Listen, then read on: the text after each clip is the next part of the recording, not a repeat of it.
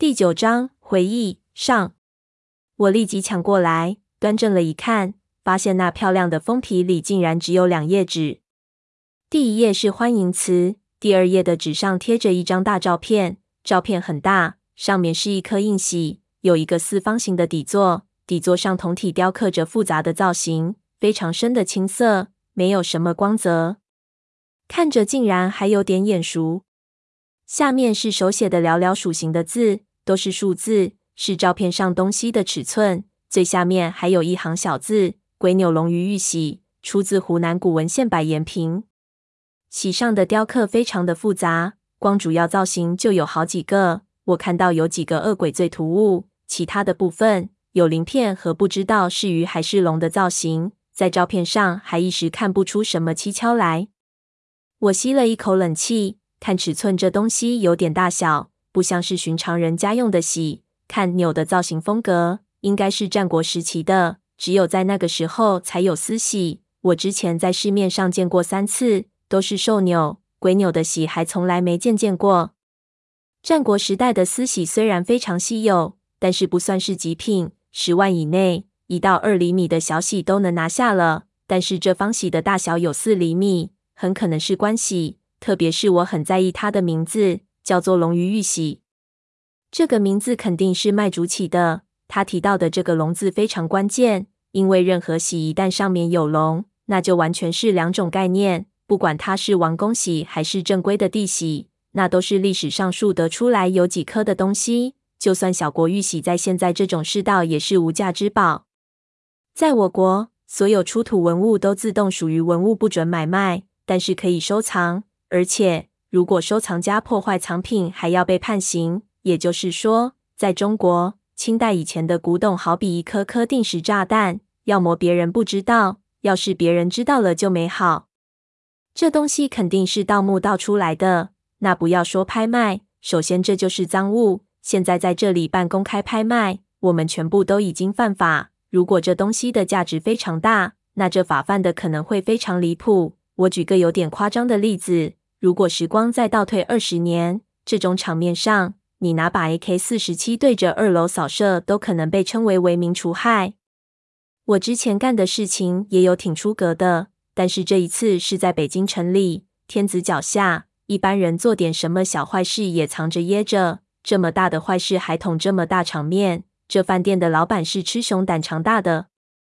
转念一想，我忽然想到了霍老太的背景，心说我靠。那个啥，他该不是已经报了警了？等下雷子一来，我非得跑路不可。那他就名正言顺的不用告诉我了。又转念一想，也不对，他当时不让我坐这个位置，好像是因为坐这个位置的人会有比较特殊的待遇。总之，看样子这东西是今天唯一的拍卖品，那么所有这些人都会是有备而来，志在必得。想着，我又看了看不远处的粉红衬衫。他的座位是西式的沙发，如今已经不再玩手机了，而是很嚣张的窝在沙发里，抱胸百无聊赖的看着天花板。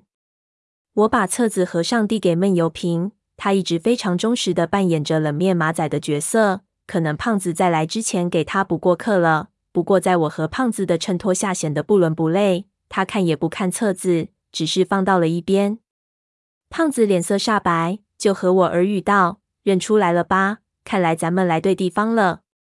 这玉玺虽然非常厉害，但是我不是特别喜欢这种东西，所以没胖子那么兴奋，只轻声耳语回去：“你他娘的别给老子分散注意力！我总觉得事情要糟，你得给我兜着点，万一不行，我们的想法撤。”胖子一愣：“你怎么还有心思琢磨这个？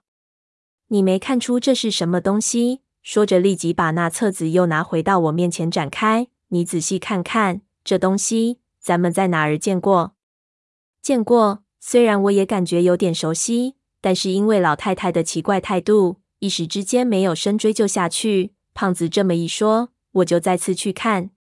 只是回忆了一下，那种感觉就又出现了。与这颗玉玺类似的东西，我确实好像看到过，而且细想一下，还不止一次。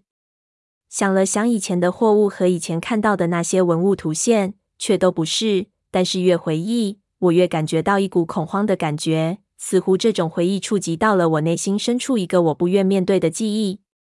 随着记忆的回归，我的冷汗不由自主地冒了出来。我想起了那个瞬间，那是在长白山底、云顶天宫的深处，拿着它的人，此时就站在我的背后，在浓雾之中走入那扇巨大的青铜巨门。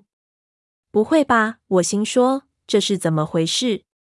这东西怎么出现在这儿？我不知道那东西的用处，但是闷油瓶当时拿着那东西，我的印非常深刻。